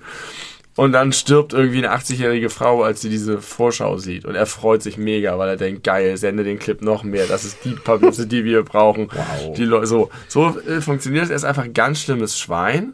Und dann kommen halt diese drei Geister und zeigen ihm, guck mal, als Kind haben sich deine Eltern nicht für dich interessiert. In der Gegenwart leiden Leute unter dir und in der Zukunft Bist du einsam bist du und tot. allein. Nee, nee, du bist Ja, tot. tot sogar. So, das ist einfach Der alles. Geist Und der das, zukünftigen Weihnacht ist auch ein gruseliger Geist. ja, oder? das ist so ein, so ein Sensenmann mit so, und dann macht er den, die, hier, die, die, also das ist ganz lustig, er trifft den zuerst und da ist es halt der Schauspieler für die TV-Produktion von Scrooge, die sie die ganze Zeit ja. drehen. Ja. Und dann ist da halt so ein Typ in der, äh, in dieser, ähm, Mm. in dieser Kutte drin und der, er, er hat aber erstmal derbe den Herzkasper, weil er immer noch voll, ah, oh Gott, das, und dann ist er das nicht und später trifft er ihn dann, aber dann ist das halt der echte Geist und dann macht er ihm die Kutte auf, mein Haha, und dann sind da so irgendwelche ekligen Wesen in dem Brustkorb drin, die so, äh, ja, die am Ende dann mitsingen, wenn alle fröhlich sind. Es Kein ist ganz, ganz, ganz komisch. Ein ganz komischer Film. Ich habe ihn jetzt auch im Fieberdelirium geguckt, trotzdem. Vielleicht warst du genau in der richtigen Stimme. Ja, ich glaube schon. ah, wow, und ich erinnere den halt, weil ich den als Kind auch gesehen habe. Das war, hat schon einen Eindruck auf mich gemacht. Also ich möchte da sehr viel mehr die Muppets Weihnachtsgeschichte empfehlen. Gleiche, gleiche Story, aber mit den Muppets. Ja, die ich, auch gesehen. Es gibt einen tollen Onkel Dagobert Comic auch, wo er Scrooge, der heißt ja auch Scrooge. Scrooge McDuck. Ist er wahrscheinlich nach ihm benannt, ne? Wahrscheinlich. Also wer ist nach wem benannt? Die Ente nach dem literarischen Vorbild. Ja, Charles Dickens, ne? Charles, Charles Dickens hat die äh, Christmas Carol heißt es, glaube ich, ne? Ja, Auf Englisch. schon Im eine coole, Original. coole, coole, grundsätzlich eine coole Geschichte, finde ich. Ähm, Und am Ende ist es doch so, dass er aus dem Fenster schreit, welcher Tag ist heute? Heute ist Weihnachten. G- Ruf alle zusammen, ich kaufe den größten Truthahn. ja, genau. So hört es doch auf, oder? Genau. Und dann sind alle happily ever Und Bill, after. Bill Murray ist äh, einfach, hält eine geile Fernsehansprache und sagt, seid ihr eigentlich alle völlig bekackt, dass ihr Heiligabend vom Fernseher verbringt, ihr absoluten Vollidioten. ähm, ihr, ihr müsst mit euren Lieben zusammen sein, schaltet jetzt den scheiß Fernseher ab und dann dreht dann natürlich der Fernsehboss völlig durch. Und Apropos mit euren Lieben zusammen sein. Das ist unsere letzte Folge vor den Weihnachtsfeiertagen. oh ja, Tim. Ähm, und ich möchte allen ZuhörerInnen da draußen ein schönes Weihnachtsfest wünschen. Ich hoffe, ihr habt alle die Möglichkeit, die Tage so zu verbringen, wie ihr euch das wünscht. Wenn das bedeutet im Kreise der Familie, dann ganz viel Freude und Spaß dabei. Wenn das ganz explizit heißt, nicht im Kreise der Familie, auch das ist ja eine Option, dann habt bitte, also hoffentlich die Möglichkeit, das auch zu machen, ohne dass irgendwelchen Menschen vom Kopf gestoßen werden. Und genießt auch das. Macht irgendwie, versucht diese vergleichsweise ruhige Jahreszeit, also im Idealfall, zu genießen, ein bisschen zu Kräften zu kommen, Kraft zu tanken. Ähm, und tut das, was euch gut tut. Impft euch gegen die Influencer. Ja, so wie ich es getan habe. Ich wollte es dieses Jahr auch wirklich tun. Ja. Und es ist ja aber leider keine Garantie, dass es funktioniert. Ne? es das ist ja nicht, nur vom letzten Jahr sozusagen. schon. Ja, ja, trotzdem.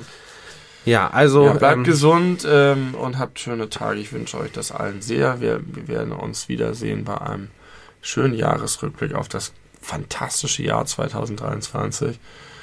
Ähm, Genau, am 29. Also, wenn ihr am 29., das ist ja übernächste Woche Freitag, äh, aufwacht morgens und gleich den Bilobu-Podcast hören möchtet, es geht nicht. Es wird ihn noch nicht geben, weil wir ihn dann am Abend erst live aufnehmen. Am Abend? Letztes Mal haben wir es am Morgen gemacht. Aber da war ja auch hier wegen, da reden wir wann anders drüber. Die Uhrzeit werden wir noch mitteilen. eher in den Abend hineingehen. Habe ich mir jetzt so gedacht. Ja, es ist re realistischer. Es ist Zumal ich vorher noch arbeiten muss. Von daher ist der Morgen und Vormittag und Mittag sicherlich nicht geeignet dafür. realistischer, als dass Julian Nagelsmann von einer Frau beerbt wird. Außer er ist irgendwann Vater einer Tochter und nur einer Tochter. Nee, Ja. ist, nee. Wird er dann von der beerbt? Nee, er beerbt sie ja eigentlich, ne? Nein, er, sie erbt von ihm, aber also, er wird von ihr beerbt. Ja. Sie ist ja, seine Nachfolgerin Ja. als Mensch ja, sozusagen. Ja, genau, Meine Kinder sind auch meine NachfolgerInnen. genau. Die Als Menschen. beerben, du beerbst deine Kinder.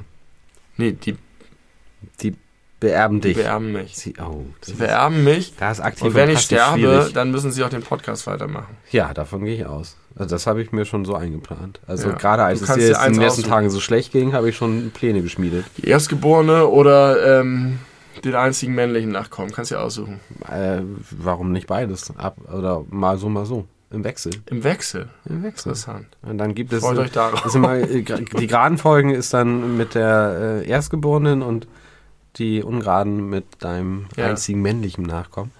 Und dann. Und alle zehn Gucken. Folgen ist, ist, ist der, der, die Person, die gerade nicht dran ist, zu Gast. Dann seid ihr zu dritt. Oder alle zehn Folgen bin ich nicht da. Hohoho. Dann, gucken, Okay. dann kommt, dann hat das Chaos. Wir haben einen Plan für den Podcast freie Bahn. für ein paar Jahre. Also- falls mich die nächste Grippe dahin reißt. Falls du es nicht überlebst beim nächsten Mal, haben wir eine Idee. Ich möchte euch noch einen ganz kleinen Gedanken mit auf den Weg geben. Vielleicht kannst du ihn auflösen, dann gibt es keinen Gedanken. Aber ich habe mir kurz über den Wilden Westen Gedanken gemacht. Ja. Und diese klassische Situation, zwei Pistoleros stehen sich gegenüber, Ja. die Hand an, äh, am Colt, aber also noch nicht an, an, am Colt selbst, sondern nur so darüber hovernd. Ja. Und das ist so dieses klassische Duell. Wer zuerst zieht und trifft, hat gewonnen. Ja. Und wer Das habe verliert, ich nie ist so ganz tot. verstanden. Ich nämlich auch nicht, weil ich habe mich gefragt, Warum schießen die nicht einfach? woher, also was ist das Signal, ab wann man ziehen darf? Gibt es da jemand, der zählt so eins, zwei, drei? Nein, muss nein, man sich dann einigen, ob eins, zwei, drei und dann oder auf drei? Nein, weder noch. Wer zuerst zieht. ja, dann zieht man doch sofort. Warum stehen die sich 100 Minuten, Minuten gegenüber? Ich gucken sich glaube, ich glaube, es ist so ein bisschen dieses You only got one shot. Wenn du halt äh, der Erste bist und ziehst, dann musst du auch treffen. Und wenn du dann nicht triffst, dann hast du verloren. Ah, Oder also so ähnlich. Wobei ich das auch nicht ganz erklären kann, weil der andere muss dann ja auch erst mal noch treffen. Ja. Vielleicht hat er dann mehr Zeit und Ruhe, aber wer zuerst und dann darfst du Also- Nerv nicht verlieren. Angenommen, wir beide würden uns so gegenüberstehen in so einem Pistolenduell und du ziehst sofort und verfehlst. Ja. Dann hast du verloren. Dann kann ich ganz in Ruhe mein Colt nehmen, anlegen. Nee, kann ja nochmal schießen. Ach, ich dachte One-Shot. Ja, weil das, also de facto. Das würde für mich total de Sinn facto ergeben. One-Shot, weil facto du sozusagen, du schießt und dann hat der andere, wenn du verfehlst, mehr Ruhe und Zeit, um ordentlich zu zielen und dich über den Haufen zu schießen. Ist in so Western jemals vorbeigeschossen worden? Bestimmt gibt es das auch, die Spielart. Aber die Psychologie eines Pistolenduells würde mich auch interessieren. Und ich würde auch gerne mal wissen, wie viele Pistolenduelle es tatsächlich gegeben hat. In der Historie, Ja. in der richtigen menschlichen, ja. Wo wirklich zwei Leute sich auf der langen Straße gegenüberstanden. Cash Rauberos, wenn du das hier hörst, mach doch mal einen neuen Podcast über Pistolenduelle im Wilden Westen. Lass verschiedene Seiten zu Wort kommen und wenn du irgendwie uns in eine bestimmte Richtung drängen möchtest, bitte mach das transparent, denn das ist deine journalistische Verantwortung. Die beleuchteten Brüder wünschen euch ein schönes, frohes, äh, besinnliches Weihnachtsfest oder Chanukka oder was auch immer. Äh, ihr feiert. Wenn ihr nichts feiert, ist das auch eine, äh, könnt ihr trotzdem schöne Tage haben, weil zumindest die Welt hier bei uns in Deutschland wird sich ein bisschen verlangsamen über die Feiertage. Genießt das. Ähm, ich habe nichts mehr zu sagen. Hast du noch was? Tragt Maske in der Bahn. Ich? Jetzt? Also als Tipp für die Menschen da draußen. Ach so. Nö. Ich will wieder gesund werden. Ich will Ich will auch, die dass Welt du aus wieder den wirst. heben. Ich habe ja so viele gute Pläne gemacht. Die sind ja nicht, äh, die sind ja jetzt nicht. Ja, aber das Momentum vorbei. ist Das Momentum ist weg. Naja, da kommst du wieder rein. Habe ich keine Zweifel dran. Ich glaube an dich und deine momentanen Kräften. Nee, ist es nicht richtig. Ich verhasse mich. Liebe FreundInnen, weg. Der beleuchteten Brüder. fünf Sterne bei Spotify und gehabt euch wohl.